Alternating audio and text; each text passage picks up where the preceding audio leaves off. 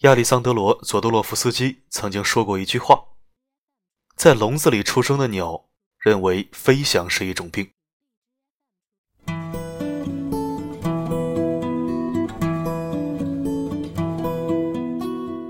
欢迎收听温暖声音，我是四零四。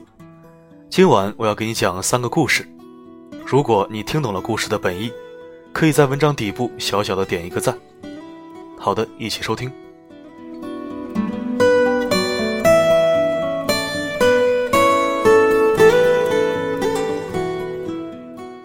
第一个故事，自由。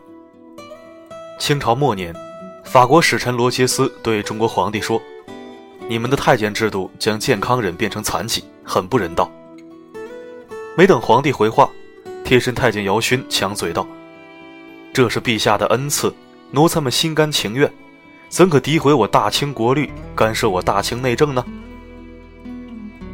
后人评论：“大清国人人有病，什么病？做了奴隶而不知道自己是奴隶，还以为自由是病态的。”林语堂先生曾经说过：“中国有一类人，身处社会最底层。”却有着统治阶级的思想。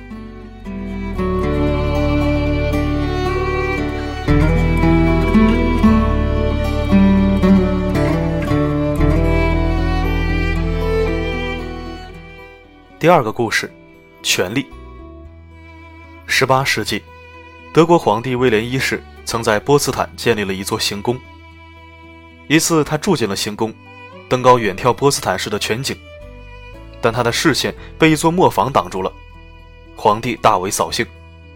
这座磨坊有碍观瞻，他派人与磨坊主去协商，打算买下这座磨坊，以便拆除。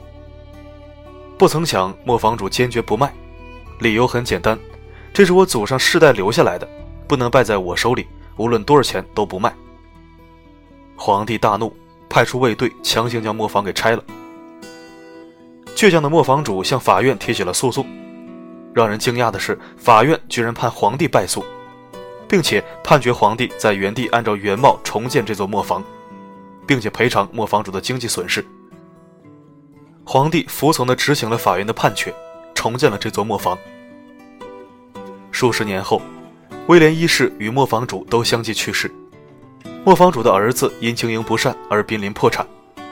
他写信给当时的皇帝威廉二世，自愿将磨坊出卖给他。威廉二世接到这封信后，感慨万千。他认为磨坊之事关系到国家的司法独立和审判公正的形象，它是一座丰碑，成为德国司法独立和裁判公正的象征，应当永远保留。于是便亲笔回信，劝其保留这座磨坊，以传子孙，并赠给了他六千马克。以偿还其所欠债务。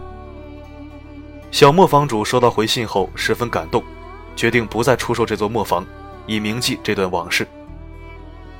正如18世纪中叶英国首相威廉·皮特所说：“即使是最穷的人，在他的小屋里也敢于对抗国王的权威。屋子可能很破旧，屋顶可能摇摇欲坠，但是风能进，雨能进，国王不能进。”他的千军万马也不敢跨过这间破房子的门槛。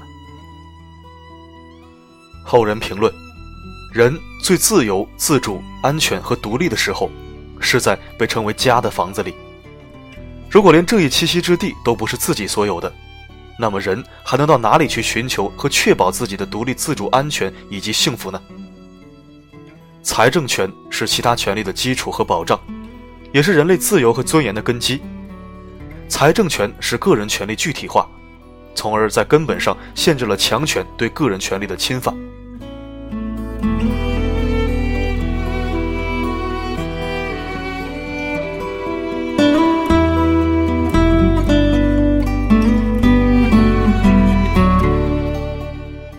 第三个故事，良知。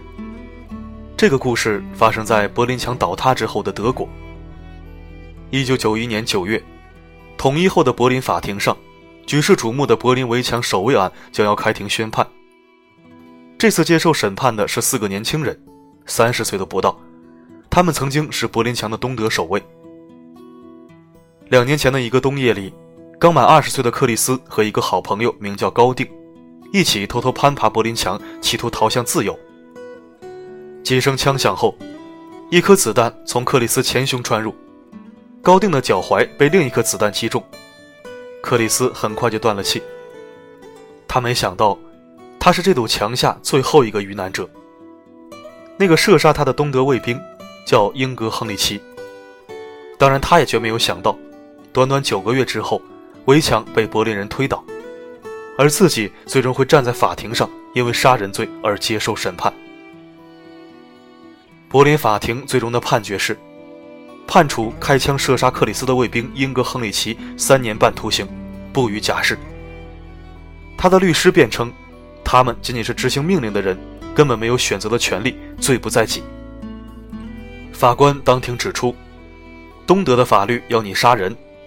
可是你明明知道这些因为饥饿和恐惧而逃亡的人是无辜的，明知他们无辜而杀他们就是有罪。作为警察，不执行上级命令是有罪的，但是打不准是无罪的。作为一个心智健全的人，此时此刻，你有把枪口抬高一厘米的主权，这是你应该主动承担的良心义务。后人评论。在这个世界上，良知是最高的准则，是不允许用任何借口来无视的。自然法永远高于社会法。